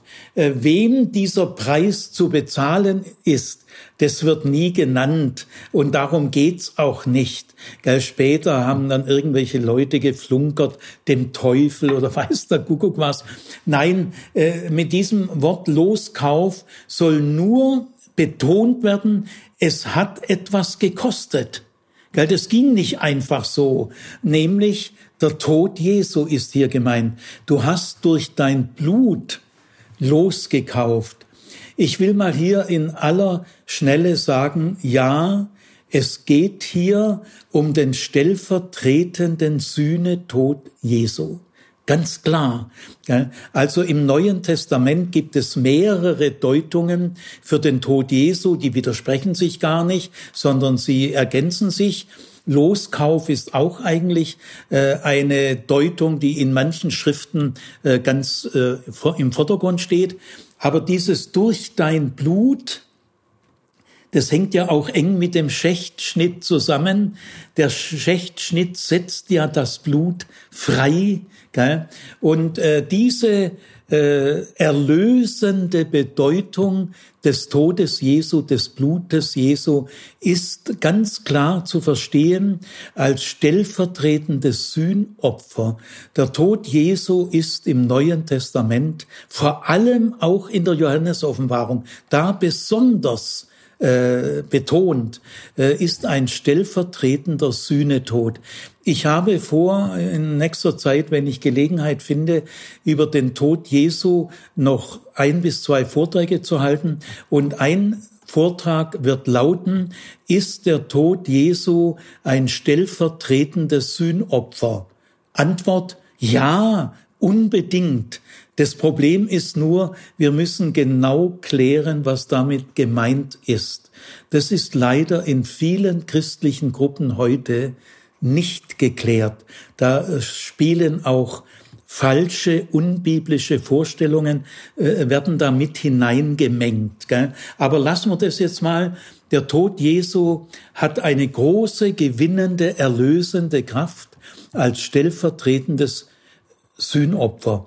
Und diese, äh, diesen weiten äh, Kraft und Bedeutung in alle Welt, universal, wird jetzt in dem zweiten Schritt betont. Aus jedem Stamm und jeder Sprache und jedem Volk und jeder Nation. Ja, also jetzt wird es äh, ein unheimlicher äh, Ausbreitungsprozess. Sag mal, diese, es sind, es sind immer vier Substantive, die fallen hier zum ersten Mal in der Johannes-Offenbarung, diese vier, und die kommen von jetzt an immer wieder, immer bisschen in einer anderen Reihenfolge, aber immer diese vier Begriffe. Kannst du die noch einmal nennen? Stamm, Sprache, Volk, Nation. Ja, also das ist eine Viererzahl und die vier, das auch hier ganz bewusst, vier ist die Zahl der Erde, auch der Ausbreitung auf der Erde. Warum ist die vier die Zahl der Erde? Es hat zwei Gründe. Es gibt vier Himmelsrichtungen und es gibt vier Jahreszeiten. Und deswegen ist die Zahl vier die Zahl der Erde. Und das soll jetzt, also hier ist ein äh, missionarischer Erfolg angedeutet, den es ja damals noch überhaupt nicht gab. Wir heute können, können ja auf 2000 Jahre auch Missionsgeschichte zurückblicken und wissen, dass das Christentum sich wo überall, aber damals ist ja eine ungeheuer kühne Aussage. Gell? Diese Zuversicht in der damaligen Zeit, da gab es ja noch gar keine Ausbreitung. Gell? Und jetzt jedes Volk, jede Sprache, jeder Stamm. Jetzt kommen wir zum dritten, äh, zur dritten Aussage in diesem Hymnus. Und hast sie für unseren Gott zu Priestern in einem Königreich gemacht, und sie werden über die Erde herrschen. Ja, das ist also jetzt der dritte Teil im Hymnus. Alles, was aus dem Tod Jesu hervorgeht. Es ist alles eine Frucht aus dem Sühnetod Jesu. Du hast für Gott, also auch nicht nur von etwas, auch für etwas. Und jetzt äh, hast du uns zu Priestern gemacht in einem Königreich. Priester waren damals zur Zeit Jesu die einzigen, die in die inneren Bezirke des Tempels hineingehen durften. Die Männer hatten einen Männervorhof, äh, die konnten aber nicht in den Priestervorhof und in den Tempel schon gar nicht. Und die Frauen hatten einen Frauenvorhof. Also wir sind jetzt alle Priester. Wir haben alle direkten Zugang zu Gott. Wir brauchen keine weiteren Vermittlungsfiguren mehr. Alle Glaubenden sind Priester und Priesterinnen und äh, gemeint ist hier auch ganz stark das Gebet. Äh, die, die Hauptaufgabe eines Priesters ist das Gebet für das, für die Christenheit, für die Gemeinde, die Fürbitte für andere. Und Königreich ist hier so gemeint, wir sind, wir Glaubenden, die wir von dem Tod Jesu in einen neuen Herrschaftsbereich übergewechselt sind. Wir leben in einem Königreich. Die Gemeinde Jesu ist schon jetzt das Königreich Gottes. Denn in der Gemeinde herrscht Gott als König. In den Gebeten wird er bereits als der Herr der Welt verehrt. Also wir sind Priester in einem Königreich, in der Gemeinde. Äh, und dann heißt es noch, sie werden herrschen auf der Erde. Es wird nur ganz knapp angedeutet, äh, wird nicht weiter ausgeführt. Ähm, das kommt ähm, traditionsgeschichtlich aus dem Alten Testament vor allem aus dem Buch Daniel, Kapitel 7 und andere Stellen. Es gibt mehrere Stellen im Alten Testament, da heißt es ausdrücklich, das Volk Gottes wird auf der Erde herrschen. aber das ist Zukunft. Gell? Die werden nicht im Jenseits herrschen, sondern auf der Erde. Und diese Zeit ist noch nicht da. Und wir müssen da auch sehr berücksichtigen, es heißt ja nicht über andere oder über wen. Gell? Es ist ja auch ein ganz anderes Herrschen als das Herrschen im römischen Imperium oder sonst wo. Ohne Gewalt, ohne Blutvergießen. Es ist mehr eine Leitungsfunktion. Jetzt gehen wir zum zweiten Hymnus. Der erweitert sich jetzt. Das Vers 11 bis 12. Und ich sah und ich hörte die Stimmen vieler Engel rings um den Thron herum und um die lebendigen Wesen und um die Ältesten. Und ihre Zahl war Zehntausende mal Zehntausende und Tausende mal Tausende. Sie sprachen mit lauter Stimme, Würdig ist das Lamm, das geschlachtet worden ist, zu nehmen die Macht und Reichtum und Weisheit und Stärke und Ehre und Herrlichkeit und Lobpreis. Ja. Ja, dieser Hymnus ist schon kürzer, aber er ist eine enorme Ausweitung, unzählbare Engel, von denen bisher noch nie die Rede war. Man kann äh, die unzählbare Größe äh, nur ausdrücken durch Multiplikationen, weil es gibt keine Zahlen mehr. Zehntausende mal Zehntausende. Selbst die größten Mega-Veranstaltungen hier auf der Erde werden da zu kleinen Partys im Vergleich zu dieser Veranstaltung. Und sie sind zunächst ganz analog, gell? würdig bist du, denn du bist geschlachtet. Das heißt, die Vision, die Hymnus 1 und der Hymnus 2 fangen ganz analog an und gehören dadurch eng zusammen. Der dritte Hymnus hat einen ganz eigenen Charakter. Was hier sehr wichtig ist, es werden sieben äh, Substantive aufgezählt. Das sind die Kennzeichen äh, des, der Herrschaft des Lammes, denn auch der zweite Hymnus ist eine Huldigung an das Lamm, also indirekt natürlich auch an Gott, gell? aber es heißt ausdrücklich, ist ganz bezogen auf das Lamm, so wie der erste Hymnus auch. Äh, aber jetzt äh, geht es um die Kennzeichen der Macht Ausübung des Lammes. Und da werden sieben Substantive jetzt benutzt. Nur das erste Substantiv, Exousia, Macht, hat einen Artikel. Nur das erste Substantiv. Die anderen sechs nicht. Äh, diese sieben Substantive ist ja auch eine Zahl der Vollkommenheit, äh, meinen eigentlich alle das Gleiche. Sie wollen einen Gesamteindruck vermitteln äh, von den Vorzügen der Macht des Lammes. Ist ein einziger Gesamteindruck. Wir wollen ihn mal noch mal anhören und auch uns daran erfreuen. Würdig ist das Lamm, das geschlachtet worden ist, zu nehmen die Macht und Reichtum und Weisheit und Stärke und Ehre und Herrlichkeit und Lobpreis. Ja, jetzt kommt der dritte Hymnus. Der ist ein Hymnus eigener Art. Vers 13. Und jedes Geschöpf, das im Himmel und auf der Erde und unter der Erde und auf dem Meer ist und alles, was in ihm ist, hörte ich sagen, dem, der auf dem Thron sitzt und dem Lamm, den Lobpreis und die Ehre und die Herrlichkeit und die Macht von Ewigkeit zu Ewigkeit. Ja. Jetzt weitet sich der Lobpreis auf. Bisher war er ja innerhalb vom Himmel. Erst im Thronsaal, dann mit den äh, unzählbaren Engelscharen. Jetzt geht er auf die Erde. Und zwar umfassend. Auf der Erde, unter der Erde, auf dem Meer, Seefahrer, im Meer, Fische, und auch auf dem Land sind nicht nur Menschen gemeint, sondern auch Tiere, die Landbewohner, auch Vögel. Auch die Vögel gehören zur Erde. Es sind Vögel unter dem Himmel auf der Erde. Es geht hier um alle Kreatur, alles, was atmet. Jetzt ist also diese Huldigung äh, ganz ausgeweitet, nirgendwo begrenzt weder lokal noch ethnisch noch rassisch noch gruppenspezifisch. alle vereint in dem Lob Gottes. Und jetzt der Abschluss, Vers 14. Und die vier Lebewesen sprachen Amen. Und die Ältesten fielen nieder und beteten an.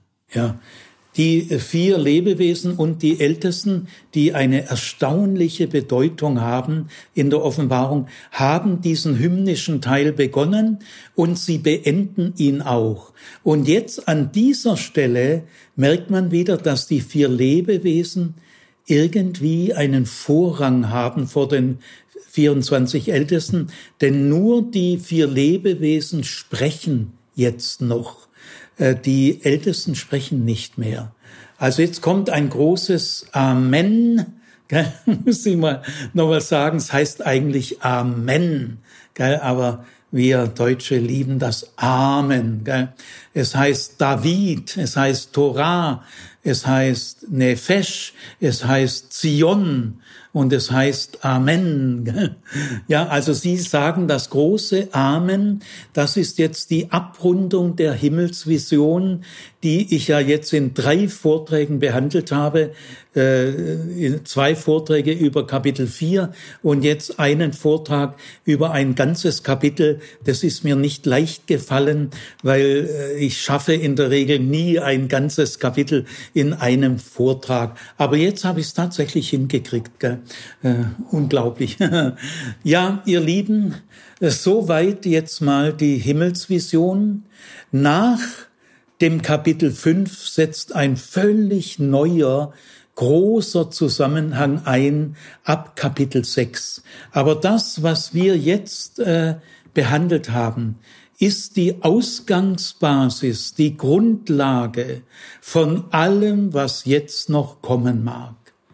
Und äh, die Reaktion im Himmel und auf der Erde war sehr positiv, spontan. Äh, niemand musste dazu animiert werden. Es kam aus dem tiefsten Herzen. Die Hymnen, ihr Lieben, sind eine Quelle der Ermutigung. Äh, lasst sie euch immer wieder mal äh, genießen. Hört sie euch immer wieder mal an und meditiert sie. Äh, dann könnt ihr die Luft schnuppern, die am Ende zum Zuge kommen wird. Das stärkt unsere Zuversicht und unseren Mut.